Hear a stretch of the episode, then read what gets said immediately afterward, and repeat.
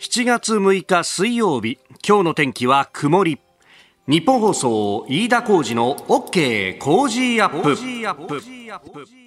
朝6時を過ぎました。おはようございます。日本放送アナウンサーの飯田浩二です。おはようございます。日本放送アナウンサーの新業一華です。日本放送飯田浩二の OK 工事アップ。この後8時まで生放送ですまあ、昨日のこの時間はあ台風当時まで4号と呼ばれていましたが、う、ね、ん佐世保のあたりに上陸をしたという話があってですねあこれが日本をこれから横断してくるんだなと雨が激しくなるなという話をしていたと思います、まあ、その後早い段階で、えー、温帯低気圧に変わったんですけれども、まあ、依然として、えー、雨は降らすぞということがあったんで、まあ、あの昨日からね今日にかけてっていうのは、えー、それをこうちょっとね注目しながらというところでありましたが、まあ、メールやツイッターでもね様々来ております、まあ、朝からもうお仕事されてる方もいらっしゃいますからね、はい、えー、長門のお父さん当初の想定より低気圧が南を通ったのかはたまたさらに弱まったのか分かりませんが大田区内雨降ってません。1時半から起きて仕事してるんですがもう真っ暗のうちからね、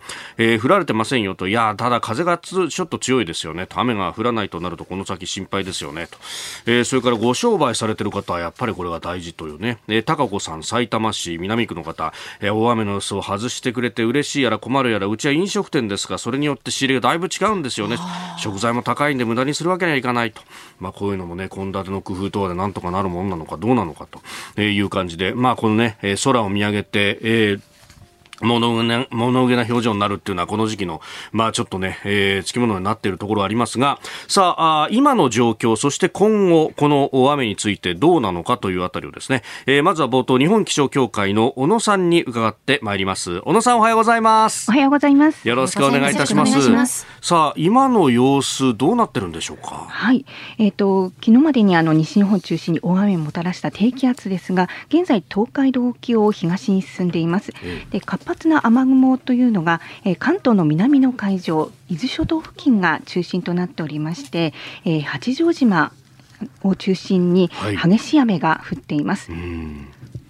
まあ、あのこのね島嶼部に関しては激しい雨、はい、災害にも警戒しなければいけないというところですよね。そうですね。はい。うん、えっ、ー、と現在伊豆諸島南部に大雨警報が出ています。うんあの今情報入ってきたんですが三倉島の土砂災害警戒情報解除になったということでありますが、はい、まあこれ解除になったとはいええー、激しい雨降った後っていうのは地盤緩んだりしますもんね。そうですね。これまでの雨というのもありますので地盤緩んでますのでまだ引き続き注意が必要かと思います。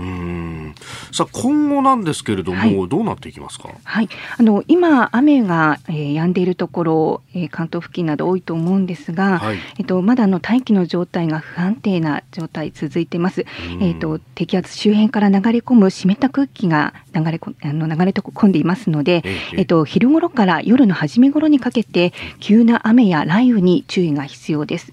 で特にあの関東北部ですとか、はい、えっと南部の山沿いなどでは雷を伴伴って激しく降るところもありますので、はい、えっと、今、雨が降ってなくても念のため傘を持ってあのお出かけいただきたいと思います。うん。まあ、それから梅雨は明けましたけど、なんかね、はい、梅雨時みたいなこうどんよりとした曇り空が続いてますけれども、はい、これ、すっきり晴れるのはずいぶん先になりそうですか？そうですね、えっと、まだしばらく、まあ、8日頃にかけてはあの、このようなちょっと曇り空、すっきりしない天気続きそうですが、はい。まあ、週末、えーまあ、9日、10日頃から晴れ間が出て、またあの最高気温もあの暑さが戻るというような感じになりそうですね。なるほど、わ、はい、かりました。小野さんどうもありがとうございました。ありがとうございます。えー、まずは日本気象協会の小野さんとつなぎました。えー、続いて、まああ、電車等々交通も含めてですね、えー、どういった備えをしていたのかというあたりも聞いていきたいと思います。えー、新宿駅周辺で取材をしております日本放送小永井和穂記者です。小永井さん。はい、私は今、新宿駅の南口にいます、うん、え目の前には甲州街道が東西に伸びていて、その向かい側にはバスタ新宿が見えるところです、うん、え現在、上空ですね、どんよりと、まグレーの曇り空広がっていますが、雨は降っていません、はい、ただ、風ですね、あの湿った風が西から東にやや強めに吹いておりまして、あの商業施設に吊り下げられているフラッグ、旗もずっとなびいている状況ですね、で空のあの雲の流れというのも早く感じます。今もちょっとね、はい、あの携帯電話に当たる風の音っていうのが聞こえてきますね。あそうですね、ビューっと今、あの一瞬結構強い風が吹いていますね。でそれからあのこの新宿駅を発着する、まあ、JR 線、小田急線、京王線など、雨の影響による電車の遅れ、見合わせは JR の方によりますとないということなんですが、うんうん。はい、あの JR の新宿駅の方にお話を聞いたところ、えー、あの午後にまた雨も予想されていますよね、はい、なのであの雨漏り対策をしていると、で特にですね、はい、西口と東口の地下は雨漏りがしやすいので、あのはい、で大きめのゴミ箱サイズのバケツですとか、あとは、あの床に雨が溜まってしまった時のそれをはけるようなモップを迅速に出せるようにスタンバイしていると、そういったお話が聞けましたね。なるほど、はい、細かいところでやっぱり雨対策っていうのはいろいろやってるんだね。そういうことですね、で人通りもですね5時台、はい、6時台になって、徐々に通勤の通勤する方も増えてきまして、うんうん、でまあ、折りたたみ傘というよりは、長い傘を持って、ね、丈夫な傘持って。はい、職場に向かわれている方が多かったですね。なるほど。で、何人かお仕事に向かわれている方にもお話を聞いたんですけれども、うん、えっと、もう聞きしたところ、まあ、いつもと同じ時間に出ていると。で、人通りもいつもと変わらないですねと。こちらは、まあ、あの、日常通りということですね。はい。まあ、70代の女性は、雨の中通勤することがなくて、ほっとしていますと、ちょっと胸をなで下ろしたような、そういったお話も聞きました。なるほど、わかりました。えー、取材続けてください。ありがとうございました。ありがとうございました。はい、失礼します。えー、日本放送小永井和穂記者あ新宿南口から伝えて、えー、くれました、まあ、気象の情報ねまた入り次第番組の中でもお伝えしてまいりますあなたの声を届けますリスナーズオピニオン、えー、この番組はリスナーのあなたコメンテーター私田新業アナウンサー番組スタッフみんなで作り上げるニュース番組です。ぜひメールやツイッターでね情報を寄せいただければと思いますがあのリツイートでですねガレオンさんが寄せてくれているんですけれども横浜市交通局のツイッターグリーンライン、まあ、地下鉄ですね、えー、保安装置故障のため日吉からセンター北の間で運転見合わせというふうに出ております。で確かに横浜市交通局のホームページを見てもですね、えー、この運行情報に出ておりまして再開見込みが7時の予定というふうになっております。日吉とセンター北の間運転見合わせということで、まあ、これね都心方面通勤する方で、えー、東横線に出てという方などは使っているかもしれないですよね、えー、ちょっと影響が出そうであります。また情報は入り次第お伝えしてまいりますがあそんな情報も寄せられております、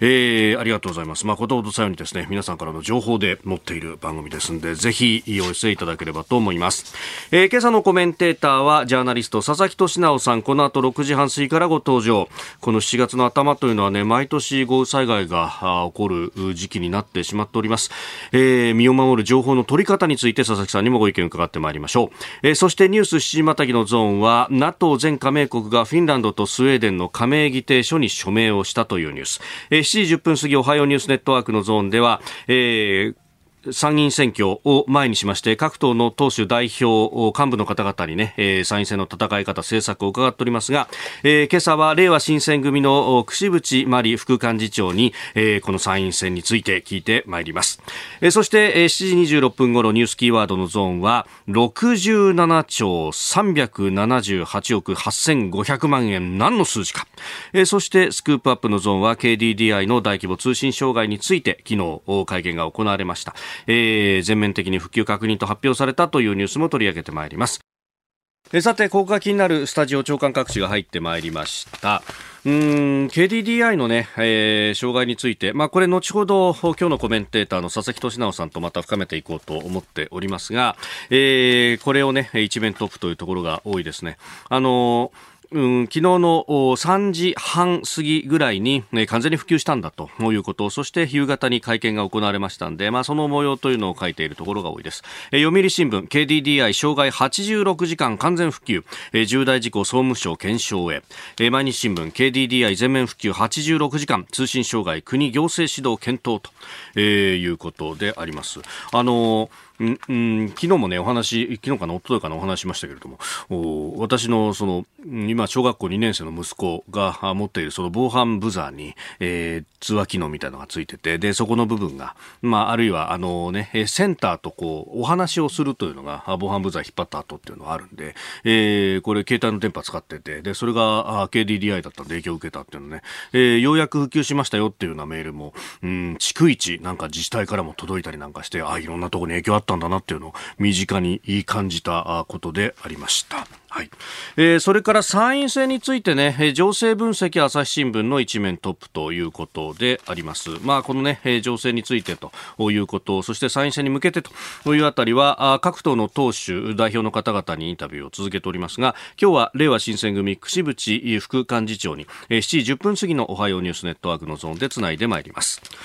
えー、それからですね、あの、各市、うん、経済面だとか、あるいは場合によっては、一面のですね、肩のところで、えー、2番手、3番手記事で載せてるところもあるのかな。えー、毎月勤労統計調査について、まあ、あの、月々のね、えー、賃金について、えー、調べている、厚生労働省の調査でありますが、えー、この5月の数字というものが出てきました。で、えー、5月1.8%減、えー、実質賃金が1.8%減にになったとえ。2ヶ月連続マイナスということなんですが、これあの、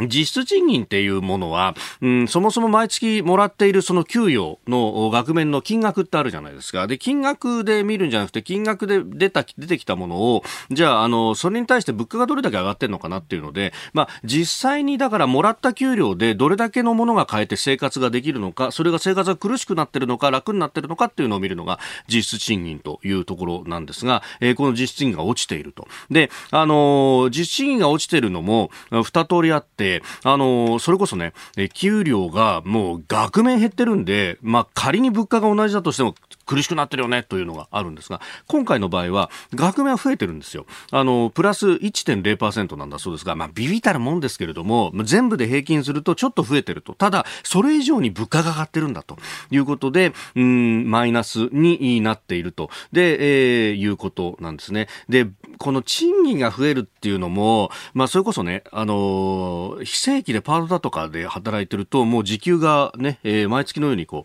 う、変動するなんてことがあったりもしますけれども、うん、会社員でやってたりなんかすると、もう春先のその春闘の後じゃないと増えないっていうのがあって、まあそうするとトレンドとして今年は、えー、この実質ではマイナスが続くんじゃないかというような、ことも言われております。まあその辺を今度は、えー、ボーナスとかでどこまで、あるかというところなんですが、まあ、あの、なかなか、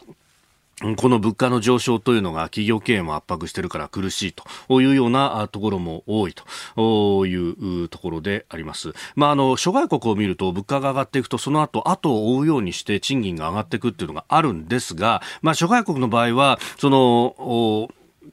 正規雇用であっても、春闘みたいな4月にボンと上がるみたいな感じの給料の取り方ではないので、その辺が日本がどうなっていくのかなっていうのは、えー、注目していかなきゃならないし、まあその辺がまたね、えー、この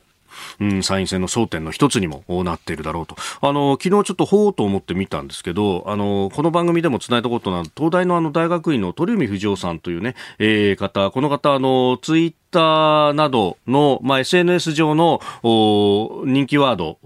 ランキングというようなもので、うん、まあ、あの、ツイッターでつぶやかれた政策や課題というのを見て、どういうトレンドがあるのかっていうのをこう分析している方なんですが、えー、公示から1週間の間で消費税がおよそ13万1000件と最も多かったというようなことが発表されていて、いや、やっぱり経済は大事だよね、ということであります。え、えー、まあ、この辺がね、えー、どう、10日までの間に深まっていくのかというのも見ていきたいと思います。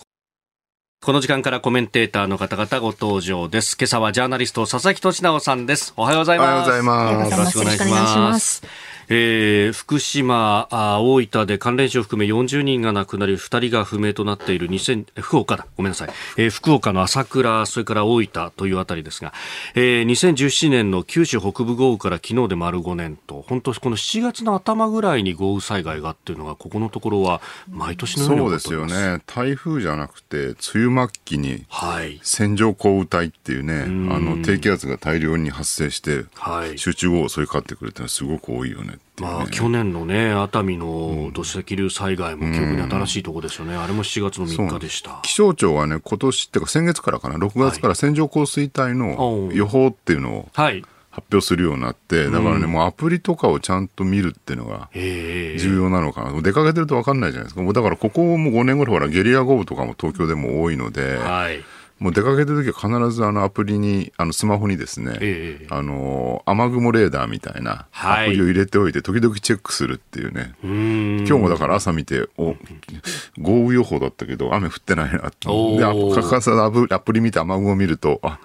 なんだ、東京雨雲来てなくて、だいぶ南の方に行っちゃってるね、みたいな、そういうのを、ね、いちいち確認するっていうのは結構大事なのかなっていうの思いますよね。まあ、昔と違って、本当リアルタイムでね、そうねえー、どこで雨が降ってるんだとか、どのぐらいの強さとかっていうのが出るようになりましたね。そうそうあと、あの、この2018年の、ね、西日本豪雨の時も言われたけど、正常性バイアスっていうね。正常性バイアス。要するに、大丈夫だろうって、毎回震災の時も言われたんだけど、うん、なんかこう別にそんな急に危険にはならないだろうってみんな思い込んでしまって逃げ遅れて、うん、ね、それで飲み飲み込まれるってケースがすごく多い、はい、で昔とも変わってきてるじゃないですか。だから例えば高齢の人で70、80になるといやわしはここにもうね70年住んでるがこんなね浸水したことはなかったみたいなことを必ずおっしゃるんだけど多分その昔の常識とこの21世紀のね、水害の常識がもうだいぶ変わってきてしまうので、はい、今今まで一度もなかったって言っても、それはせいぜいこの100年弱ぐらいの話であると。で、それがね、もう1000年に一度の大雨もね、もはや覚悟しなきゃいけないなんてことを気象庁が言うようになってきてるわけだから、はい、そこら辺までね、ちゃんとこう考慮するっていうね、うもう自分の経験したことないことが必ず起きるんだってぐらいの覚悟を持つ方が必要、待つのが必要じゃないかなと思いますよね。まあね、昨日もあの房総半島のあたりは自治体によっては避難所が念のためで開設されていたところもあって、まあ今朝方までにね、それが閉鎖されたというような報道もありましたけれども、まあこうやってまあ備えておくっていうのは大事なのかもしれないですね。そういうことですよね。まあハザードマップとかも公表されてるので、自治体ごとに。そういうのを、えー、ちゃんとチェックして自分家がどううなのかってことを見ておくというのもね、重要だと思います。ますよ。お聞きの配信プログラムは日本放送飯田浩司の OK コージーアップの再編集版です。ポッドキャスト YouTube でお聞きのあなた、通勤や移動中に最新ニュースを押さえておきたい方、放送内容を少しでも早く知りたい方、スマホやパソコンから radiko のタイムフリー機能でお聞きいただくと放送中であれば追っかけ再生も可能ですし放送後でも好きな時間に番組のコンテンツを自分で選んでお聞きいただけます。毎朝6時の生放送では登場するコメンテーターの最近の活動はもちろんたっぷりとニュース解説をお送りしています。レギュラーコメンテーターに加えて専門家と随時つないで掘り下げてお送りしています。日本放送のエリア内でお聞きの皆さんラジコラジコのタイムフリーでチェックしてください。ツイッターでは最新情報を発信中。ぜひフォローして番組にご参加ください。あなたと一緒にニュースを考える飯田浩二の OK 工事アップ、えー、コメンテーターの方々と7時をまたいでニュースを掘り下げてまいります、えー、今朝はジャーナリスト佐々木俊直さんです。改めましてよろしくお願いします。よろしくお願いいたします。えー、まずですね株と為替の値動きをお伝えしておきましょう。週連休明け5日のニューヨーク株式市場ダウ平均株価ですが、えー、前の週末と比べ129ドル44セント安い、えー、3万967ドル82セントで取引を終えております。えハイテク銘柄中心のナスダック総合指数は194.39ポイント上がって、1万1322.24でした。一方、円相場ですが、1ドル135円80銭付近で取引されております。えー、アメリカの景気が後退局面に入るという懸念が強まって景気敏感株を中心に売りが広がったということでありました、えー、ただハイテク銘柄には買いが入ったということで、まあ、下げたりまた上がったりという感じの流れになったようであります、え、ではこの時間取り上げるニュースはこちらです。NATO 全加盟国がフィンランドとスウェーデンの加盟議定書に署名。NATO 北大西洋条約機構の加盟国は昨日北欧のフィンランドとスウェーデンの加盟を承認する議定書に署名しました。北欧2国の加盟が実現すれば NATO の新規加盟は2020年の北マケドニア以来となります、えー、NATO は32カ国体制となって第二次大戦後のヨーロッパの安全保障体制が一変することになります。まあ、各国批准手続きがあるということでありますんで、まあ、ロイターによれば1年近くかかるんじゃないかと、まあ、まだまだ先は長いわけですが、うん。うん、いずれにしてもあれですよね、ロシアが手を出したことによって、はい、ヨーロッパが再結束するっていうね、そうですね。もう EU もうまくいかないしね、崩壊寸前のヨーロッパとか言われてたのが、こんな事態になって、逆に結束力が強まったっていうのはね、もうなんとも皮肉な話だなっていうね。でね、この、まあ、NATO とロシアって関係ってね、日本の世論と世論じゃないな、こう、コメンテーターとかのね、はい、えー、言論人の見方が真っ二つに分かれてるのは僕はすごい不思議で、一方で、まあね、ロシアの侵略戦争、誰もこれはね、肯定してはいけないと。はい、で、ウクライナがね、一生懸命こう抵抗して戦ってる、それをまあ西側諸国が支えるっていうのが割にこう良識的な意見だと僕は思ってるんですけど、一方でね、はい、NATO が、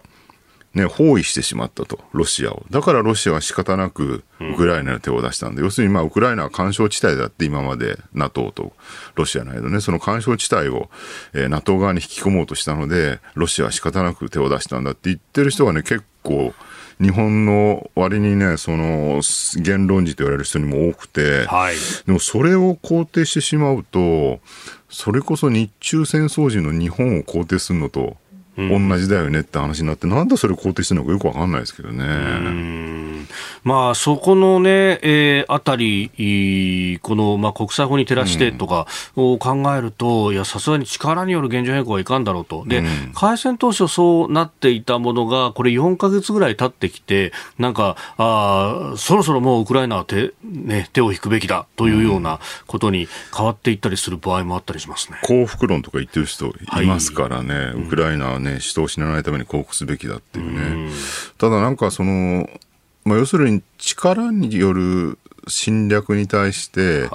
抵抗しなければいけないっていうのは、まあ、当たり前のリベラリズムの考え方だと思うんだけど、その一国の独立と自由を守るためにはね、はい、なんか戦争はすべていけないんだってスタート地点から入ってしまうと、えー、抵抗して人が死ぬのもいけないんだっっていう発想に多分なってしまうんじゃないかな。だからそこを何をね、スタート地点にするかによってだいぶ変わってきてるかなっていう。で、反戦平和ってのはすごく大事な考え方だし、はい、もちろん戦争やっちゃいけないんだけど、でも仮に侵略戦争を起こされてしまったら、我々はどうすればいいのかっていうね、じゃあ日本がもし仮にね、その戦争に巻き込まれてしまうこの東アジアの、えー、非常にやばい状況の中でね、その時にじゃあ、いや、日本政府はね、これ以上の日本人のね、戦死傷、招かないためにも降伏すべきだっていうふうに言うのかどうかって、まあ、言いそうですけどね、実際に。そういうことをね。まあね、そもそも論として今の国際法の理解の中では、うん、この戦争そのものというのが違法なものであると、うん、でその違法なものを仕掛けられたときには、自衛する権利が各国にはあるし、うん、えー、そして、まあ、あの当座はその仲間の国々と手を取り合って守るっていうことも含めて、えー、まあ、ある意味の集団的、個別的、双方が、これ国連憲章によって認められてるということですね。そうなんですよね。だから日本での議論でいうと、はい、例えばこの第二次安倍政権の時にね、安全保障法制、はい、えー、を作った時に、その個別的自衛権は認めるけど、集団的自衛権は認めないと、その国連の集団安全保障体制でいけみたいな議論はあったわけですよね。ありましたね。でもそこで個別的自衛権を否定している人は実は誰もいなかった。はずなのに、ウクライナに対してこの個別的自衛権を放棄しろって言ってるっていうのは非常に不思議な現象であるなって感じなんですよ。で、一方でね、あのなんだろう、見方として、はい、これ、例の地政学のミア・シャイマーとかが言ってるんだけど、はい、リアリズムの。リアリズムのね、はい、あのウクライナってのは干渉地帯で、えー、でアメリカとかね、その NATO 西側諸国がウクライナを干渉地帯から NATO 側に寄せたっていうのは、地政学的に言うとバランスを逸してると。うんね、それは要するにロシアにとってから見れば干渉地帯がなくなるってことになるよねと。なんで、その議論をね、引っ張ってきて、ミア・シャイマーも、その、えー、ロシアはね、戦うのは仕方なかったみたいなこと言ってんだって人がいるんだけど、これはまあ違うよねと。うん確かにその大国と大国、アメリカとロシアとかね、その NATO とロシアって関係でいうと干渉地帯がなくなるってロシアにとっては問題だって話になるのは確かにそうなんだけど、一方でこれって、この宮シャイマの地政学の議論って完全にそのパワーバランスのね、うん、話であって、はい、じゃあウクライナの国民がそれについてどう考えてるのかっていう、その一国の自立と自決の問題に関してあんまりこう議論してないわけですよね。うん、で逆に言うと、じゃあウクライナ国民から見れば別に、なんだろう、NATO が拡大してるんじゃなくて、ウクライナ人が NATO に入りたいと思ってるっていうね。だから NATO が別に拡大しようと思って広げてるんじゃなくて、はい、ロシアが怖い国が次々と NATO に入りたがってるっていう、まあそういう状況なわけですよね。だからそこはね、なんか、それぞれの国のその民族自決というかね、はい、一国のその自立とか自由とかっっていうもののその視点がちょっと欠落してる感じがするかなと思うんですよ。うん、でこのね情報の取り方に関してもそれこそ西側のプロパガンダじゃないか。と、ロシアは工事報じてるじゃないかと、で両方こう見ないとバランスが悪いっていうふうに言う人もいますけれども、一方で、ロシア側の情報は全部ロシアのある意味、フェイクニュースも混じってるかもしれないよっていうふうに指摘する人もいます、ね、そうなんですよね、まあ、両論併記しなきゃっていうのがね、はい、非常にあのある、確かに両論併記は大事なんだけど、一方でそれこそ、なんだろうな、新型コロナの時もね、その原発事故の時も散々言われたけど、あの偽科学と科学を両論併記する必要はないだろうっていうのはね言われてきた。これは今回も全く同じでもちろんロシアがどういうマインドでね、まあ、プーチンがっていうべきかどういうマインドでこの戦争を起こしたのかとか地政学的な視点から見るとロシアの置かれた立場はどうなのかということを理解することは重要なんだけど、はい、でもロシアの、なんていうのか、ロシアの起こしたそのね、力による変更っていうね、いわゆる侵略戦争に関しては1ミリも認めるべきところはないわけで、だったらそこでね、ロシア側の気持ちもおもんばかってっていうことを両論併記するのは全く間違いである。っていうね、ここの原則を崩しちゃいけないと思うんですよね。ウクライナ情勢に関してですね、まあ、その情報の取り方と、についてのお話がありました。えー、それこそ、あのー、これ防衛研究所のね、山添さんが、ええ、あこ最近、昨日、おとといあたりツイートされてましたけれども、ロシアにはロシア、ロシア側のバイアスのかかった情報の出し方があると、うん、ウクライナ、西側は当然情報のバイアスかかってるのはそうなんだけど、うん、独立系メディアが別に検証ができる状況にあるから、どちらが信用により信用できるかということになると、まあ、西側を中心にした方がいいん。じゃないかという指摘がありましたそうですね、まあ日本に住んでてね、どういう情報を取るのかっていう、動画も、うん、あの、ウクライナ情勢ウォッチっていうツイッターのリストを作っていて、はい、軍事安全保障の専門家の人たちをね、30人か40人ぐらいフォローして、その人たちの情報をずっと見ていくと。はい、で、見てるとね、やっぱり、なんだろうな、こう、共通するに理解っていうかね、共有認識みたいなのがやっぱ安全保障の人たちの間にはあるんですよね。でそこで語られてる議論と、それこそ、テレビのワイドショーでね、はい、そのテリー伊藤さんとかが降伏しろみたいなこと言ってるのとは、全く違う世界がそこに広がってるっていうね。だから前もだからね、なんか、左派言論人の人たちが、なんかウクライナ戦争に対する、その、ウクライナ侵攻に対する声明みたいなのをみんなで出してて、それ見ると、はい、なんかゼレンスキーは戦争に突き進んでるみたいなこの、ね、文言を書いたりとかして、ゼレンスキーが戦争に突き進んでるんじゃなくて、プーチンが突き進んでるんだろうってみんな思ってるのに、うんうん、なんかね、そこに全くもう違う世界が広がってるっていうね、それこそ新型コロナの時にね、反ワクチンの人たちと、はい、そうじゃない普通の人たちの間で全く別世界になっちゃってるのと同じぐらいのなんか、認識の分断というかですね、もう違う世界が広がるみたいな感じになってきてるのはすごい不思議だなと思うんですよね。あの、佐々木さん、あの、読む力ね、えー、大全という本を出されていらっしゃいますけれども、まあ、まさにここで書かれてることのその応用というか、ジャンルは違えど、やっぱ同じ作業やっぱり、そう、専門家をたくさんフォローして、その専門家がそれぞれ何言ってるのかをちゃんと見ると。で、しかも、専門家ってね、面白いのは専門家同士が仲が良くなるっていうかなるんです、ね、安全保障の人たちも、なんか例えばその地政学の奥山さんとかね、はい、その防衛研究所の山添さんたちとか、はいえー、高橋さんとかね、かはい、みんなこう仲いいじゃないですか。で、なんかツイッターでこうやり取りとかしてたりとか、一緒に対談してたりとかね、あるいはなんか同じ YouTube のチャンネル出てたりとか、はい、でそういうのを、あとまあ慶応大学の人たちですね。慶応 SFC のね、ねあそこにはなんか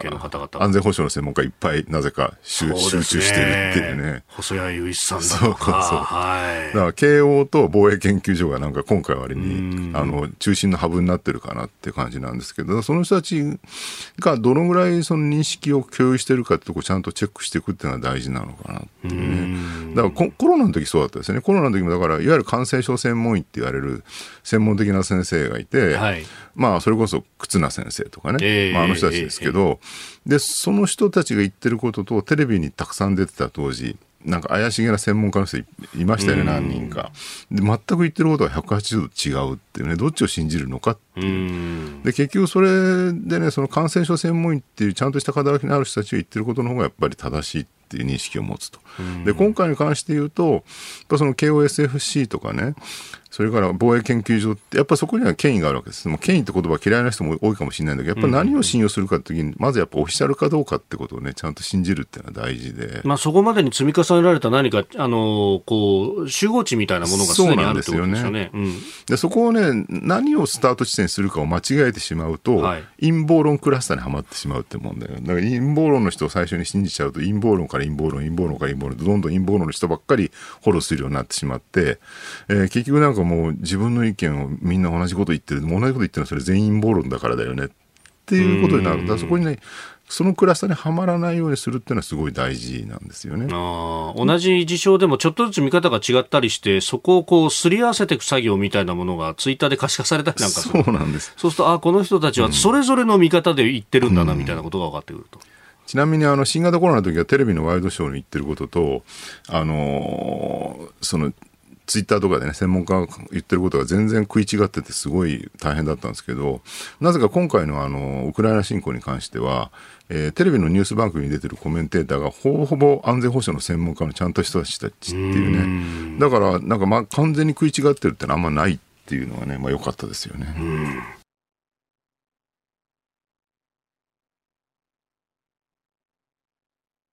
おはようニュースネットワーク。取り上げるニュースはこちらです。令和新選組、櫛渕真理副幹事長に聞く参院選の公約。今月10日に投開票を迎える参議院選挙、えー、選挙期間中のこの時間は各党の代表、党首、幹部の方々に党の公約や参院選の戦い方などを伺ってまいります、えー、今朝は令和新選組副幹事長の櫛渕真理衆院議員です。えー、ということで早速電話がつながっております。串渕さんおはようございます。おはようございます。よろしくお願いします。ますさああ、終盤戦と言われるようになってまいりました。はい、ここまでの戦い、手応えいかがでしょうか？はい。えー、強い手応え十分ですね、うん、ただ参議院選はいつも、まあ、厳しいのは変わりませんので、はい、えー、最後の1秒まで気を緩めず、えー、進めていきたいと思います。もともとこのねあの山本太郎さんが2019年4月に立ち上げというところで現在は国会議5人いらっしゃいます、はい、まあ、参議院選挙、目標としてはどういったところ考えられてますか？そうですね、やはり、えーまあ、5名当選を目指すとい。う目標を掲げて、はいえー、党全体としては10名、えー、当選拡大をしたいと思ってます。うんあのこれ、政策についてもね、さまざま訴えられていますが、えー、あの例えばそのインターネット上のこの選挙についての話題をこう分析した調査などによると消費税であるとか経済であるとか、物価高、値上げ、賃上げというところが上位に上がってくると、はい、経済政策っていうのは特に現役世代にとって非常に重要だと思いますが令和新選組、どういったところを取り上げてらっしゃいますか？そうですね。まさにあの山本太郎代表が3年前に新しい政党、令和新選組立ち上げたことこそ、この経済、はいえ日本の経済政策を、え大きく転換させなきゃいけないという危機感からだったんですね。で25年もずっとデフレが続いて、賃金、今、すごい下落したところに物価高が来てるじゃないですか。はい、そもそも、えー、賃金が上がらないのはなんでなのか、つまり消費税導入して増税、増税されるたびに経済落ち込んで賃金が下がり年金も切り下げという状況で今があるわけですね、はい、ですからその原因である消費税を廃止するというのがれいわ新選組のトップの政策なんですね、はい、あのこの物価高で約3%分ぐらい増税しているあの状況と同じぐらいのインパクトが生活に襲ってるじゃないですか。ですからやっぱりこれ、物価上がった分、下げるっていうことを国が責任持ってやらなきゃいけない、でその政策で一番即効性があるのが消費税廃止、最低でも減税は絶対だということを、れいわ新選組は先頭で言ってるわけです、それが一番の手応えです、今。これ、与党などは消費税を下げるということになると、例えば年金が下がるとか、社会保障が下がるとか、あるいは、教育のね、無償化ができなくなるというようなことを挙げますけれども、このあたりいかがですか？はいはいあもうまさにですね、はい、私、あの5月の予算委員会で、その点、総理に対して予算委員会質問したんですよ。はい、で総理はおっしゃる通り、その社会保障だ、老後のためだ、そう言うんですけれども、うん、実際ですよ、データ過去のを見ると、社会保障に使われるのってほんの 2, 2割ぐらいなんですよ、うん、これ、多くの人に実は事実知ってほしいと思います。あの消費税にすべてあの消費税すべて社会保障に使うと言って増税したわけですけれども、はい、じゃあなんで皆さんね、あの社会保障について年金下がるんですか、うん、なんで介護保険料上がるんですか、うん、なんで75歳以上の皆さんのえ窓口医療の医療費の窓口負担3割に上げるとか、うん、今度はあれ子育て世代の人もあの所得制限ついて10月から子ども手当引き下がるじゃないですか、はい、これ、法人税にいわば穴埋めに流用されているというのと同じ状況のデータが出てるわけですね。法人税を下げる、一方で消費税がどんどん増収される、これ、実に73%、この法人税やいわば資本家や金持ちの穴埋めの財源に使われているというのが現状、だったら、まずは経済、底上げする、みんなの暮らしを救うために消費税まず下げて、物価を下げると同時に、これ、給与上がってきますから、はい、消費税下げれば、5年後には30万、1人当たり年収30万上がるという参議院の調査室の結果も出てるんです、これ、シミュレーションで。だから消費税下げることで、皆さんの買い物もしやすくなるし、むしろ給与も上がるという、つまり消費と投資が同時に実現できる、そして経済が上向いていくという、これ、ぜひ山本太郎代表、先頭にやらせてほしいんですよ。うんまあ、渋さん、今あのご指摘だったのは、その法律でも紐づいてるわけじゃないけど、こう、うん、ね、金に色はついてないわけで、一般財源ですからね。ねということですよね。うん、そうなんですよ、うん、あの。社会福祉の目的税ではないんです、消費税、はい、これ、多くの人たちが思い込まされてますけれども、完全にあの税収、あの国に入れば一般財源で何にでも使えちゃうんですよ。はい、だからそれが消費税を社会保障ではなく、法人税の減税や大企業の優遇措置になってしまってるという結果的にね、これやっぱり皆さん、怒んなきゃいけないと思う、本当に、そのためにあの可処分所得、使えるお金が減っちゃって税が上がるから、はい、そしたら今、その食べるものも控えたりとか、ましてや子どもたちの教育費、回すことを断念して、まあ、そもそもあのあの教育無償化しないといけないと思いますけれども、はい、それで学びたくても学べない子どもたちまで今、出てきちゃってるじゃないですか、これとんでもないと思いますね。さあ、スタジオにはジャーナリスト、佐々木俊直さんもいらっしゃいます。あ、えー、串さん、よろしくお願いいたします。おはようございます。あの、エネルギー政策がかなり気になるのでお聞きしたいんですけど、はい、脱原発グリーンニューディール政策、これ、グリーンニューディールって現実的にどういうことをやられる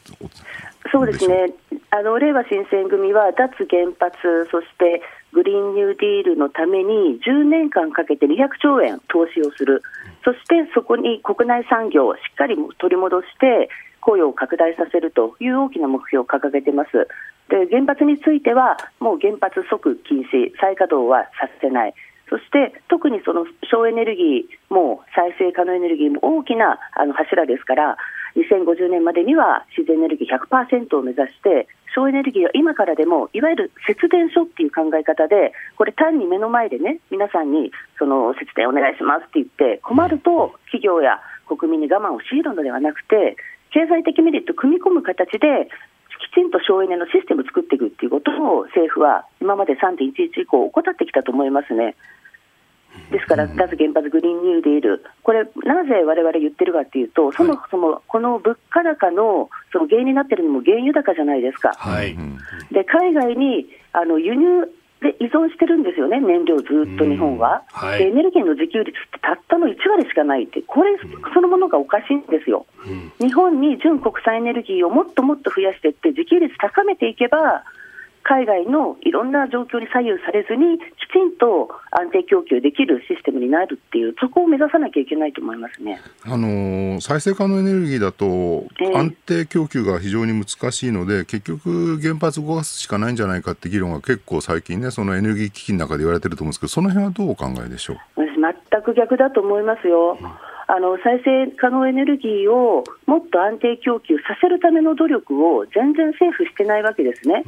例えばあの九州なんかでも太陽光発電でたくさんあのエネルギー作っていても送電線につなげないとかこういろんな今までのシステムの中で原発や火力を優先するように接続のルールが決まってたりするわけですよ。ですからそういうルールを変えたり、送電網、日本全国、実は西日本と東日本、つながってないってご存知ですかね、うん、これ、あのヘルツが、あの、はい、あの佐々木さんご存知だと思いますけれども、そうそう、あの周波数を同じにするとか、地域でその西にいっぱい電気が自然エネルギー作れたんだったら、それを東北でも東京でも北海道でも使えるように、もっと地域で作ったエネルギーを、じゃあ東京、首都が一番電気使うとすれば、持ってこれるような、そういった国が統一した送電網改革するとか、再エネで新しくその新規事業で参入してきた人たちは、まだまだ独占だった大手に太刀打ちできない、まあ、間違ったこう不公平なルールがあるわけですね、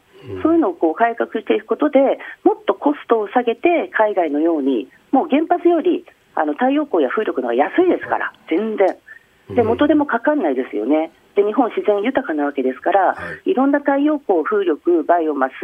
えー、いろいろ組み合わせなんですよね、それやって安定供給していく、太陽がいっぱい照ってるときは風吹かないけど、風吹いてるときはあの太陽はあのまあ、ちょっと曇ってるかもしれない、でも組み合わせで、日本は火山の国ですから、地熱なんかもベースロード電源になるんですよ、はい、なんでね、投資をして開発しないのか、私は不思議でなりませんね。うん。これ、電気貯めておけないっていうのがなかなかネックになって安定しないっていう話もありますが、蓄電池とかどうですか？もちろん、あの蓄電池、どんどん開発進んでますし、うん、あの実際、私あの、自然エネルギーの仕事してましたけれども、あの蓄電池できちんと貯めておけば、非常用電源にもなるんですよ。あのよく停電心配されますけれども、はい、これはあの一極であの大規模発電所に頼ってるから、そこが止まると全部止まっちゃうわけですよね、はい、でもあの分散型で非常用電源として蓄電池も身近なところに置いておけば、もしもの時に自分たちで非常用電源使って、きちんと電気を確保できる、これはあの医療にとっても一番必要ですし、われわれ生活にも必要あの必要必要だということで、はい、本当にこれ、分散型でやるべきだと思います。はい、藤野さん、どうもありがとうございました。ありがとうございました。はい、よろしくお願いします。あのえそしてここでお知らせです。今週末7月10日日曜日は参議院選挙の投開票日ですが、お聞きの日本放送は特別番組を放送します。日本放送参議院選挙開票速報2022どうするどうなる日本の未来。えー、各党党首代表の方々に生で質問をぶつけていきますが、えー、アナウンサーや報道記者も現場に行きまして、えー、激戦の東京選挙区候補者事務所あるいは各政党から最新の情報を伝えてもらいます。はい、夜7時58分から11時30分頃までの第1部が飯田浩二アナウンサーと私新業の OK 工事アップコンビでお届けしていきます。えー、そして11時30分頃から深夜1時30分までの第2部、報道部の森田浩二デスクが担当答します。第一部ゲストは明治大学教授で経済学者飯田康之さんジャーナリスト須田慎一郎さん、えさらには評論家宮崎哲也さん辛坊治郎さんも電話で登場です。第二部は産経新聞上席論説員の乾正人さんがスタジオに生登場です。さらに18歳を迎えた俳優の鈴木福さんに18歳から見た選挙日本の未来についてもお話伺います。7月10日日曜日夜7時58分から深夜1時半まで日本本放送参議院選挙開票速報どうするどうなる日本の未来。どうぞお楽しみに。続いて教えてニュースキーワードです。67兆378億8500万円。これが一体どういう数字かと言いますと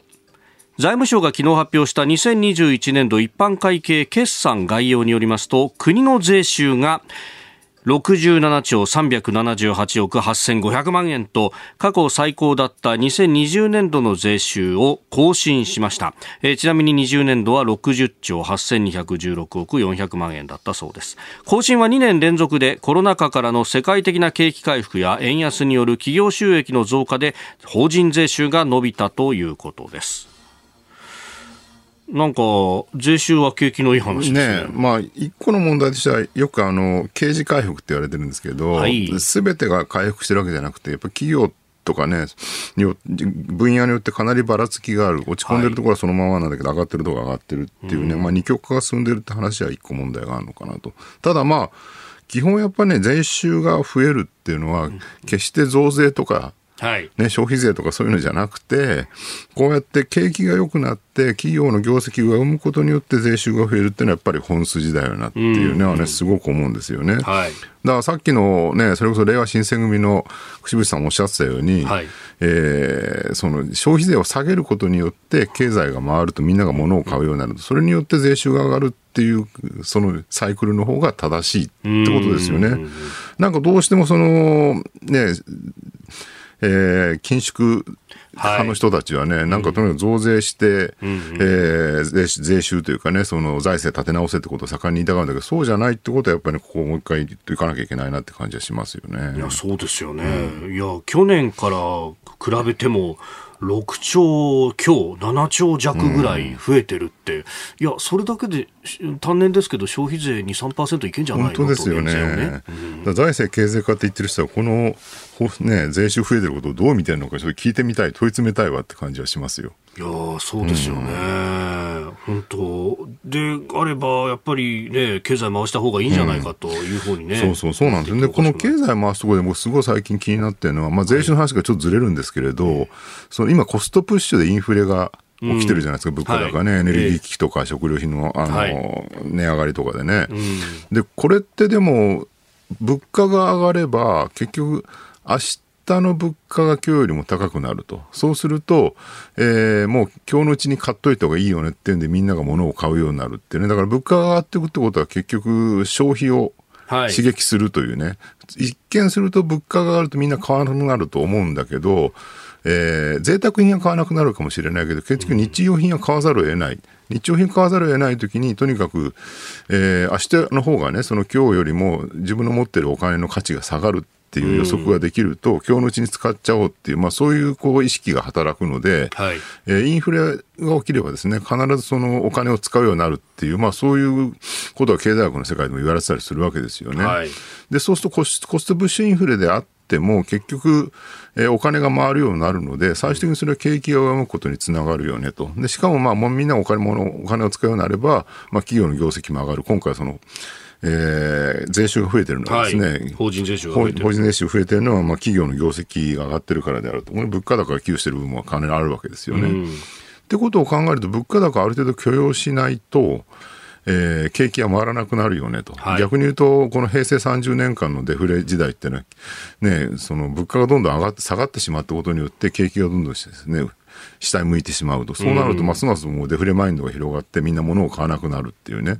えー、だからどうせお金安くなるんだ、あの、物が安くなるんだったら、自分のところの手元のお金を大事にしておいた方がいいよねと。はい。でさらにデフレが起きると、えー、その高齢者のね、たくさんお金を持ってる人たちの価値が下がらないから、うんうん、えー、世代間のこう交代が起きないっていう、ね、はい、お金のね、まあいろんなこと言わせたわけですよね。だからね、僕、今のそのコストプッシュインフレって、まあ、ミクロの視点で見ると、うん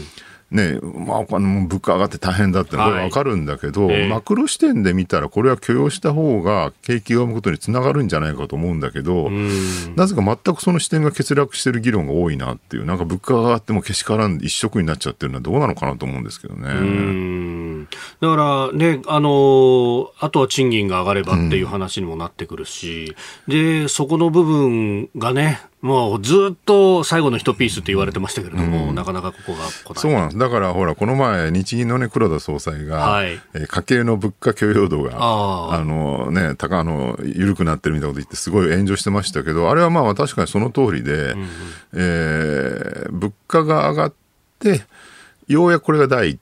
一歩であると。はい、で、第二歩として、まあ、黒田総裁、その時ちゃんと言ってんだけど、ここでちゃんとね、その賃金が上がるかどうかがちゃんと注視していかなきゃいけないってことをおっしゃっていて、これまさにその通りなんですよね。だから次の段階が来るかどうかってところが今肝なのかな。だから今のそのマクロの視点で見ると注目度は物価は上がりましたと。ただしこれはコストプッシュインフレであって、えー、全然その賃金に現状では回ってないと。ただそれによって刺激されて企業の業績が回復してこれば、次に賃金が上がるかどうかがポイントですよね。そこを見ていきましょうってことをちゃんと、えー、議論すべきだと思うんですよ、メディアでもね。そこがね、ないのがね、ちょっと残念すぎますよね。えー、続いて、ここだけニューススクープアップです。この時間、最後のニュースをスクープアップ KDDI 大規模通信障害全面的に復旧確認と発表本日7月5日15時36分音声通話、データ通信ともに全国的に回復していること、及び障害発生前の状況に戻りましたことを確認できましたので、皆様にお知らせいたします。お客様には長期にわたり多大なご迷惑をおかけしたことを深くお詫び申し上げます。えー、昨日夕方行われた KDDI のオンライン会見の様子をお聞きいただきました。KDDI は今月2日の未明に発生した au の携帯電話などの大規模な通信障害について発生から86時間経った5日昨日の午後3時半過ぎに全面的に復旧したことを確認したと発表しました。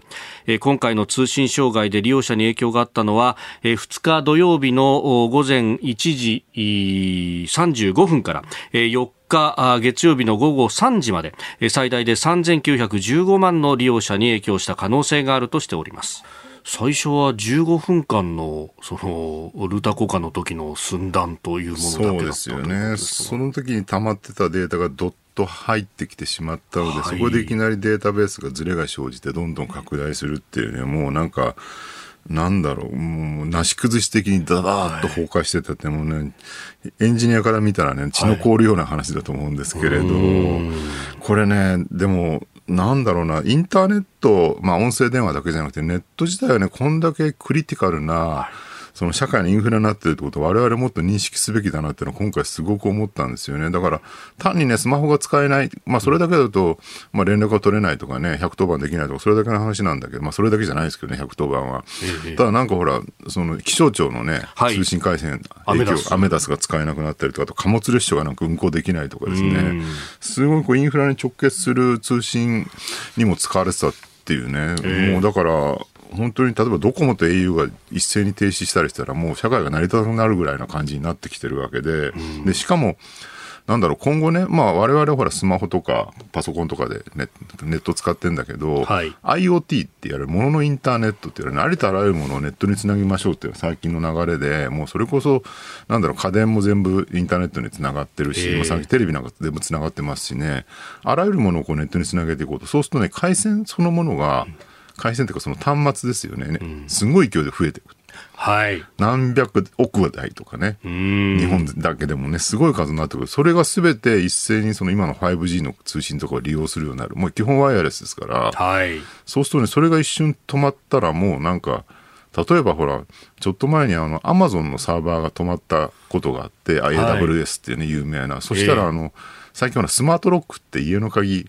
あのスマホで解除できるの多いじゃないですか、うちなんかもつけてますけど、はい、いきなりね、そうですね、家に入れなくなったっていうね、なるほど。本当はそこで鍵もその多重化して持っておくべきなんだけど、持ってなかったりすると、どうしていいか分かんないってね、こうツイッターでね、叫んでる人がいましたけど、まあ、そういう事態がね、通信って起きうるような事態になってきてんだなっていうね。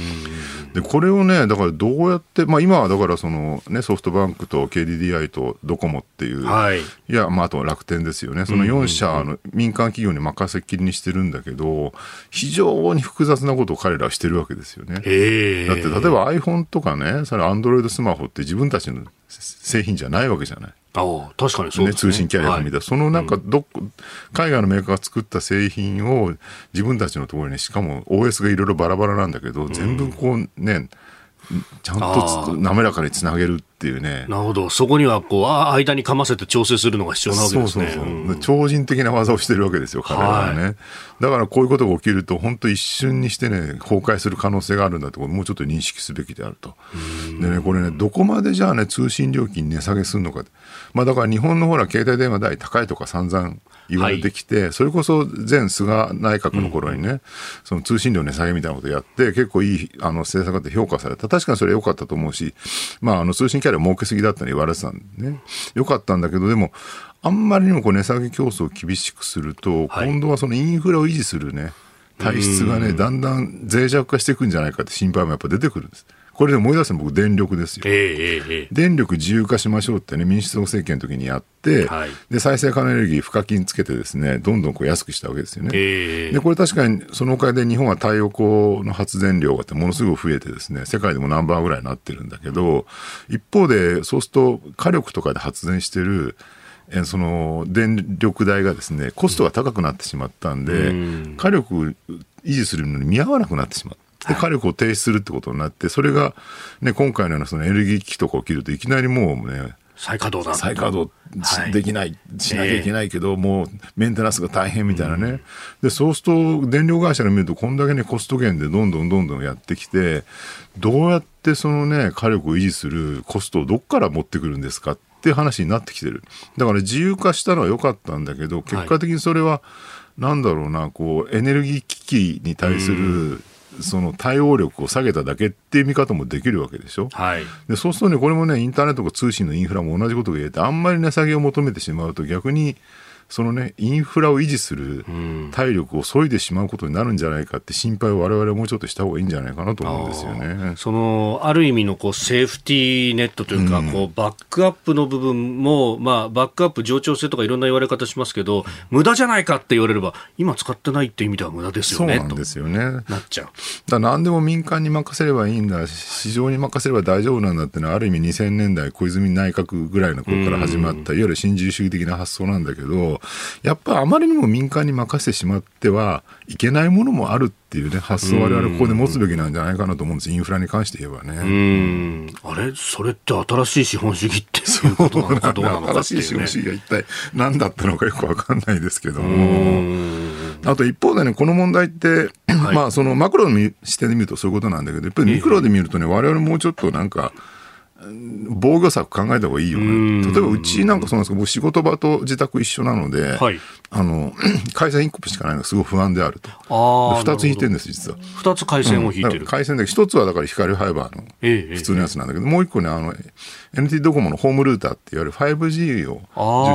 受信して通信回線できるっていうのがあって、家の中でね。なるほど。で、どっちかが落ちても大丈夫だろうみたいなことで、そういうなんかね、ある程度の防御策をみんな考えた方がいいんじゃないかと。そこまで2本回線行くのお金かかるので、はい、一方で最近のあの新しい iPhone とかだと、eSIM って言って、ええ、SIM カードが普通ほら、物理的なあの小指の先みたいなカードじゃないですか。はい、あれがね、その E がつくと、えええー、と、なんだろう、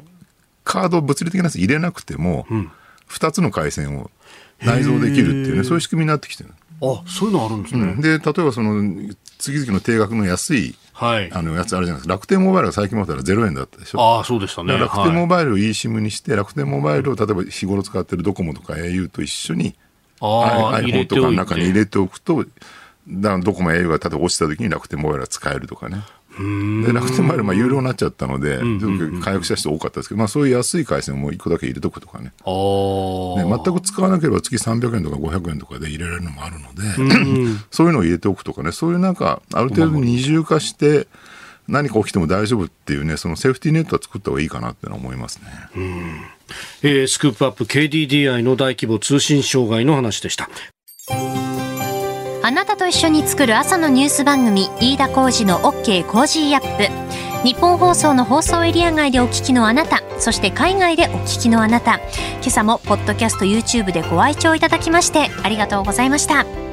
飯田浩司の OK コージーアップ。東京有楽町日本放送で月曜日から金曜日朝6時から8時まで生放送でお送りしています。番組ホームページでは登場いただくコメンテーターのラインナップや放送内容の原稿化された記事など情報盛りだくさんです。また公式ツイッターでは平日は毎日最新情報を配信中。ぜひチェックしてみてください。そしてもう一つ飯田浩二アナウンサーが「夕刊富士」で毎週火曜日に連載中。飯田浩二の「そこまで言うか」こちらもぜひご覧になってください。忙しい朝そして移動中。ニュースを少し深く知りたい時。ぜひ AM、FM、ラジコはもちろん日本放送のポッドキャスト YouTube でお楽しみください。